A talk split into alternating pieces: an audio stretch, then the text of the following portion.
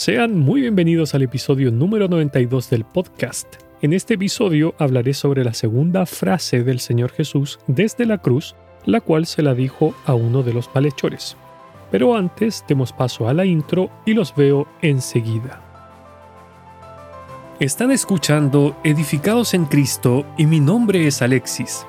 Este podcast tiene como objetivo que profundicemos en la palabra de Dios, que conozcamos más del Señor y que descubramos cómo podemos edificar nuestras vidas sobre la roca que es Cristo el Señor.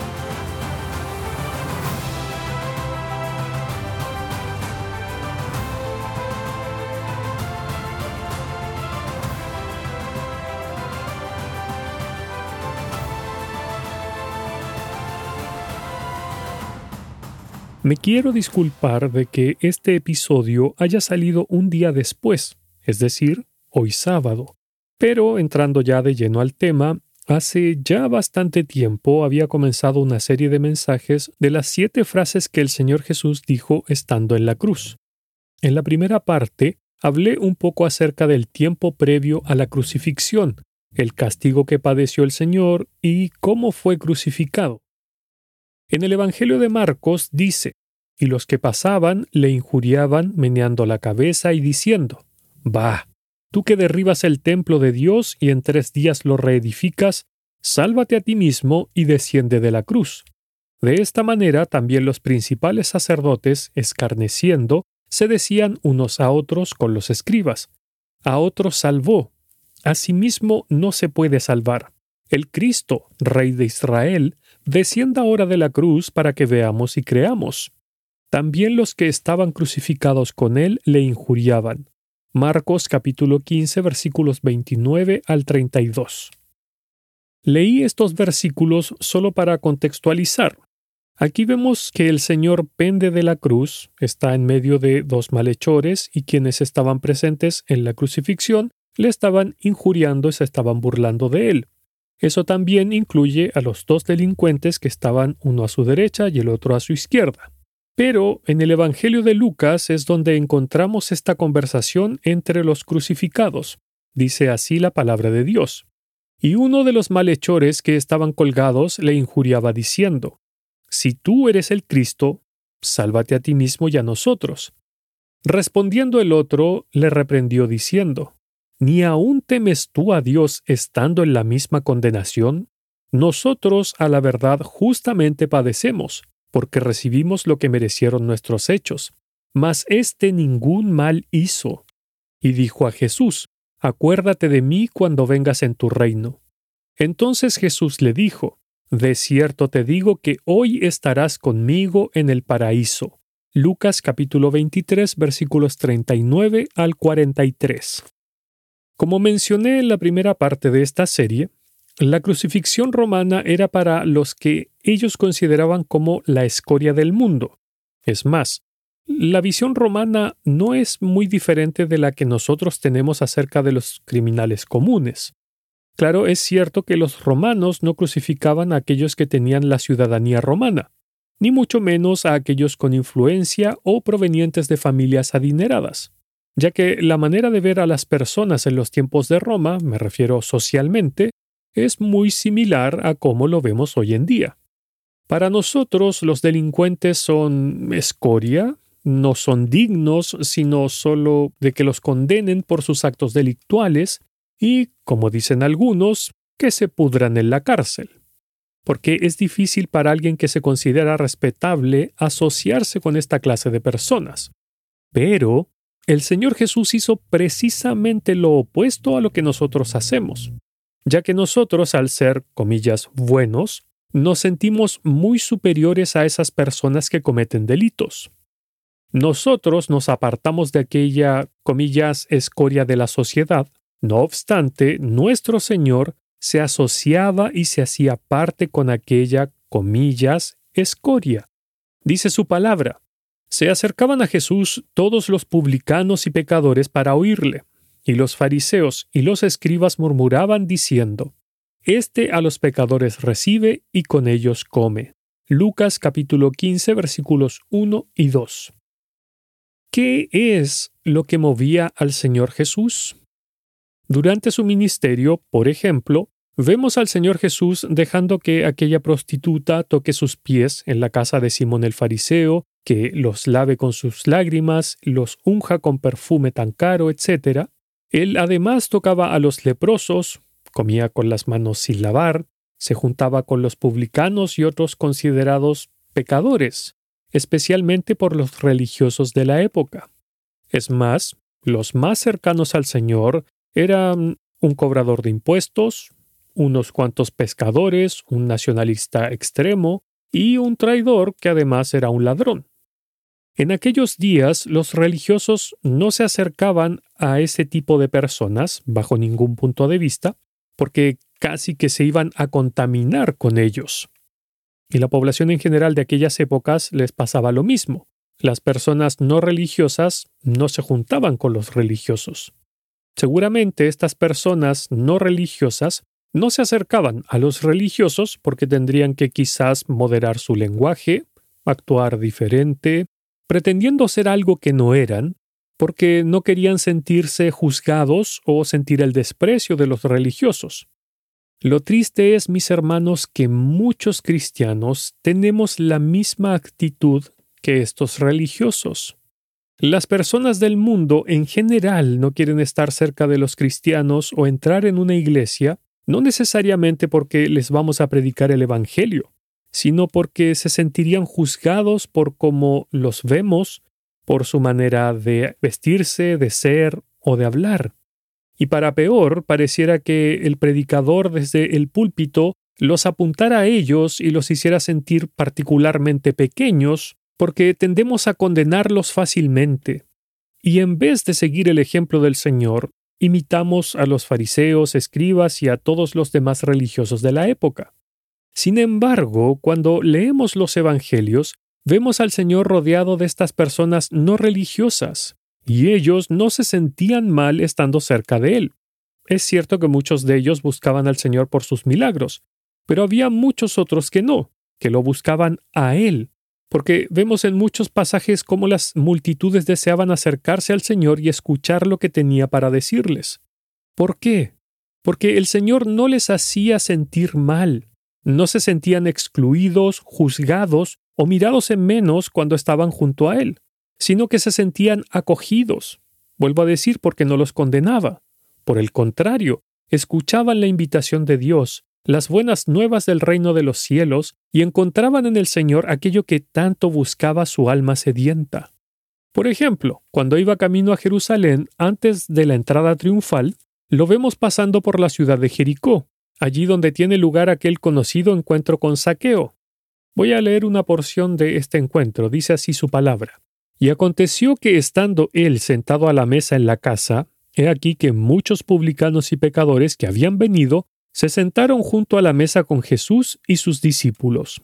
Cuando vieron esto los fariseos, dijeron a los discípulos, ¿Por qué come vuestro maestro con los publicanos y pecadores? Al oír esto Jesús les dijo, Los sanos no tienen necesidad de médico, sino los enfermos. Id pues y aprended lo que significa misericordia quiero y no sacrificio, porque no he venido a llamar a justos, sino a pecadores al arrepentimiento. Mateo capítulo 9 versículos 10 al 13. Esta es la razón por la cual el Señor compartía con la comillas escoria de la sociedad, porque tal como él mismo dijo, porque el Hijo del Hombre vino a buscar y a salvar lo que se había perdido. Lucas capítulo 19 verso 10. Mis hermanos, logramos ver cuán importante era para el Señor buscar y alcanzar a las personas perdidas. Precisamente esto fue lo que lo condujo hasta la cruz, para que con su muerte pudiera salvar a la raza humana del pecado mortal que nos conduce a la muerte segunda, es decir, a la condenación eterna del alma. Entonces, si esto es lo que más le importaba al Señor Jesús, es decir, alcanzar a los perdidos, ¿Qué significa esto para con nosotros, sus seguidores? Porque si el Señor Jesús no temía asociarse con los criminales, prostitutas y personas que eran consideradas impuras, ¿cuál es la aplicación para nosotros? Hagámoslo aún más personal. Las personas que no conocen al Señor Jesús se sienten cómodas alrededor nuestro o se sienten incómodas y miradas en menos? ¿O por el contrario, se sienten valoradas y aceptadas después de haber tenido una conversación con nosotros? Más aún, ¿estamos dispuestos a asociarnos con personas que otros podrían considerar con mala reputación y mostrarles amabilidad o compasión? Con sinceridad contestemos a la siguiente pregunta, mis hermanos. Las personas de, comillas, mala reputación, ¿se sentirían cómodos en la iglesia local donde usted se congrega, mi amado hermano, mi amada hermana? ¿Qué pasaría si cada uno de nosotros, creyentes en Cristo, nos acercásemos a todos los que están perdidos y les mostrásemos amor y compasión en el nombre del Señor Jesús sin prejuicio alguno? Porque alcanzar a aquellas almas perdidas fue el motor que hacía al Señor moverse, y es lo mismo que debería movernos a nosotros.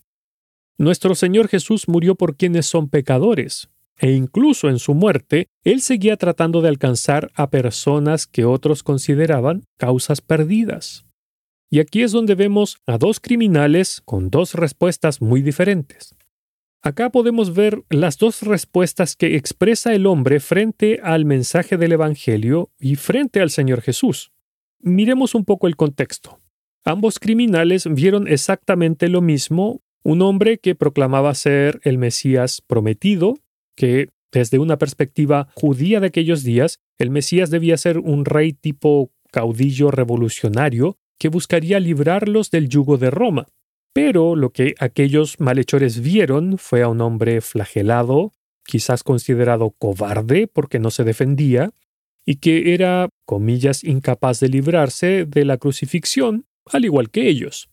No obstante, a pesar de que ellos fueron testigos directos de toda la crueldad y el odio de la multitud allí, le escucharon decir, Padre, perdónalos porque no saben lo que hacen. Lucas 23:34. Pero aquí es donde difieren las respuestas. Comencemos con la respuesta negativa, la del malhechor que lo rechazó. Voy a leer nuevamente aquella conversación entre los dos malhechores. Dice la palabra de Dios. Y uno de los malhechores que estaban colgados le injuriaba diciendo, Si tú eres el Cristo, sálvate a ti mismo y a nosotros. Respondiendo el otro le reprendió diciendo, ¿Ni aún temes tú a Dios estando en la misma condenación? Nosotros, a la verdad, justamente padecemos porque recibimos lo que merecieron nuestros hechos, mas éste ningún mal hizo. De aquella conversación podemos desprender, o mejor dicho, ver, la dureza del corazón de uno de aquellos hombres, quien, a pesar de estar en la misma posición que el Señor Jesús, se unió a la multitud que le injuriaba, a modo de validación de sí mismo porque esto es muy característico de nosotros los seres humanos. Siempre buscamos validar nuestra superioridad al poner a alguien por debajo. Para este hombre, el Señor Jesús era digno de mofa, porque vio en él un, comillas, Mesías fallido. Seguramente lo menospreció porque lo veía como un ingenuo al decirle a la gente que debía amar a sus enemigos o poner la otra mejilla un hombre que supuestamente proclamaba ser el Mesías tan esperado, pero que se negaba a tomar las armas y pelear contra los romanos, no era digno de su respeto ni mucho menos de su compasión. Lo cierto es que muchas personas en el mundo tienen la misma actitud frente al Señor Jesús, siempre mirándolo en menos, como algo no relevante para sus vidas. Para tantas personas el Señor Jesús es despreciable, así como para este hombre. Si el Señor Jesús vivió y murió de esa forma, fue por amor a cada uno de nosotros, seres humanos pecadores. Bien nos dice su palabra, porque ya conocéis la gracia de nuestro Señor Jesucristo, que por amor a vosotros se hizo pobre siendo rico, para que vosotros con su pobreza fueseis enriquecidos. Segunda de Corintios capítulo 8 versículo 9. El sacrificio del Señor en la cruz fue con el propósito de darnos la vida eterna de manera gratuita al haber pagado en la cruz por los pecados que usted y yo cometimos. Pero continuemos. Ahora veamos la respuesta afirmativa. En aquellos versículos de Lucas podemos ver que algo pasó en el corazón de este otro malhechor mientras miraba y escuchaba al Señor Jesús. Aquellas palabras que al otro delincuente le producían ira, a éste le conmovieron profundamente, ya que vemos cómo pasa de estar injuriando al Señor Jesús para defenderlo y reprender al otro malhechor. Quizás esta respuesta se deba a que las palabras del Señor Jesús le hicieron reflexionar al ver cómo rogaba perdón por sus captores y torturadores. Probablemente haya pensado algo como bueno, no tengo esperanza alguna en este momento, voy a morir en las próximas horas, pero quizás este Jesús pueda ser mi última esperanza en estos momentos. Bueno, no se quedó en el pensamiento porque ¿qué hizo? Creyó efectivamente que el Señor Jesús lo podía salvar. Así que Primeramente hizo callar al otro malhechor al decirle, ¿ni aún temes tú a Dios estando en la misma condenación? Entonces, desde el fondo de su corazón, le dice al Señor Jesús, Acuérdate de mí cuando vengas en tu reino. Porque el Señor Jesús era el único que lo podía salvar de aquella situación tan horrible. No me refiero a la cruz, sino que este hombre estaba pensando en la vida después de la muerte. Y algo que tenemos que entender de esta frase no es lo que hoy entendemos en español, sino que en aquellos días en el idioma arameo judaico, aquella expresión acuérdate de mí era como decir hoy en día ayúdame y líbrame. O sea, en otras palabras, este malhechor estaba diciendo Señor Jesús, líbrame por favor de aquel lugar de la muerte, líbrame de la prisión de oscuridad a la que estoy destinado debido a mis pecados, cuando vemos la respuesta que el Señor Jesús le da al malhechor, de cierto, de cierto digo que hoy estarás conmigo en el paraíso, nos permite ver la divinidad de nuestro Salvador. Digo esto porque en Salmos encontramos que dice, al corazón contrito y humillado no despreciarás tú, oh Dios. Por lo tanto, su capacidad de no despreciar a ese corazón contrito y humillado es solo de Dios. Solo Dios puede salvar y solo Dios puede perdonar los pecados. Como ya dije, acá vemos dos criminales con dos respuestas muy diferentes. Así que cuando usted predique el Evangelio y ésta se moleste, lo insulte, lo desprecie, incluso hasta lo escupa, no se impresione, no piense que es usted, no crea que es por su culpa. Esta es la respuesta natural del ser humano. O nos ofendemos con el Evangelio o nos conmovemos con él. No hay puntos intermedios. Pero volvamos a considerar la respuesta del Señor, pues en ella podemos aprender importantes verdades, especialmente de la misericordia de Dios. Miremos entonces la respuesta más de cerca. Voy a volver a leerla. De cierto te digo que hoy estarás conmigo en el paraíso. ¿Qué quiso decir el Señor con la palabra hoy? Algunos han propuesto que le dijo en referencia a cuando el Señor estaba hablando, no a que estaría con él en el paraíso. Me explico. Lo que estas personas dicen es que el Señor Jesús le dijo algo como, Hoy te digo a ti que algún día estarás conmigo en el paraíso. Pero, ¿qué necesidad tendría el Señor de decirle algo como eso?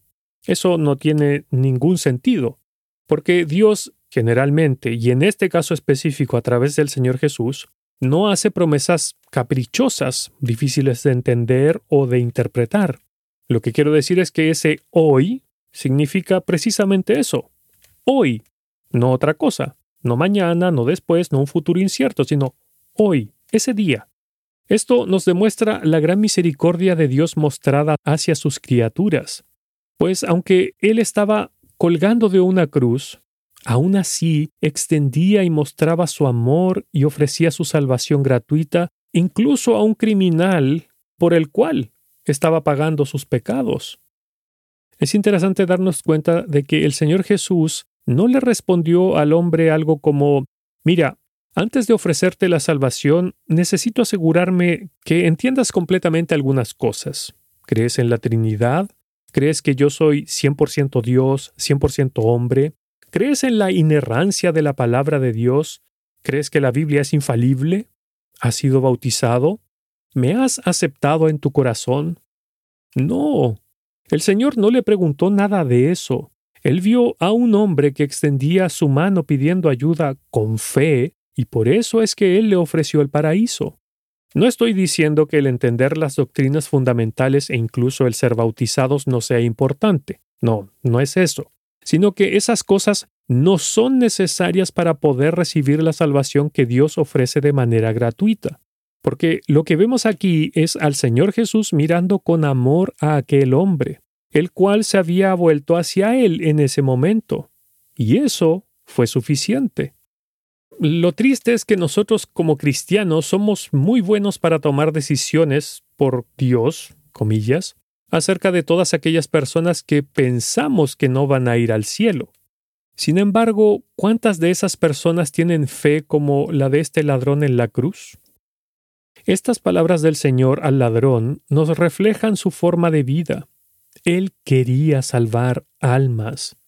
El Señor Jesús nos vino a mostrar aquel Dios de las segundas oportunidades, aquel Dios misericordioso, compasivo, paciente, aquel que no nos quiere condenar, sino que quiere que todos los hombres, los seres humanos, vayan al arrepentimiento, aquel que recibe a todo aquel que va a Él con fe.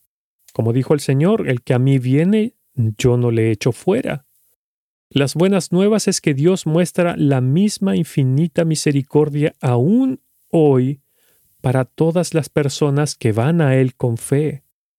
Contemplar estas maravillas es algo indescriptible para nosotros sus hijos, porque aun estando en el dolor de la cruz, recibiendo los castigos que nosotros merecíamos, aun así Él mostraba misericordia y ese amor característico que lo lleva a perdonar aún a los peores pecadores. Por eso, mis hermanos, el Señor es digno de recibir toda nuestra adoración. Así que ya para terminar, que Dios nos ayude a imitar al Señor Jesús en este amor y en aquella entrega tan profunda, que no menospreciemos a nadie, sino que actuemos del mismo modo que el Señor Jesús lo hizo mientras estuvo aquí en la tierra, haciendo que todos los pecadores se sintieran acogidos a su alrededor. Del mismo modo tenemos que ser nosotros, acogiendo a todo aquel que quiera acercarse al Señor, no juzguemos a las personas por sus apariencias, por sus vidas, sino que mostrémosle el amor que Cristo les mostró. Que el Señor les bendiga. Si desea escuchar otros episodios del podcast, visite el sitio web www.edificadosencristo.net y si desea ponerse en contacto conmigo, lo puede hacer en el apartado de contacto del sitio web o escribiendo directamente a edificadosencristo.net arroba gmail.com.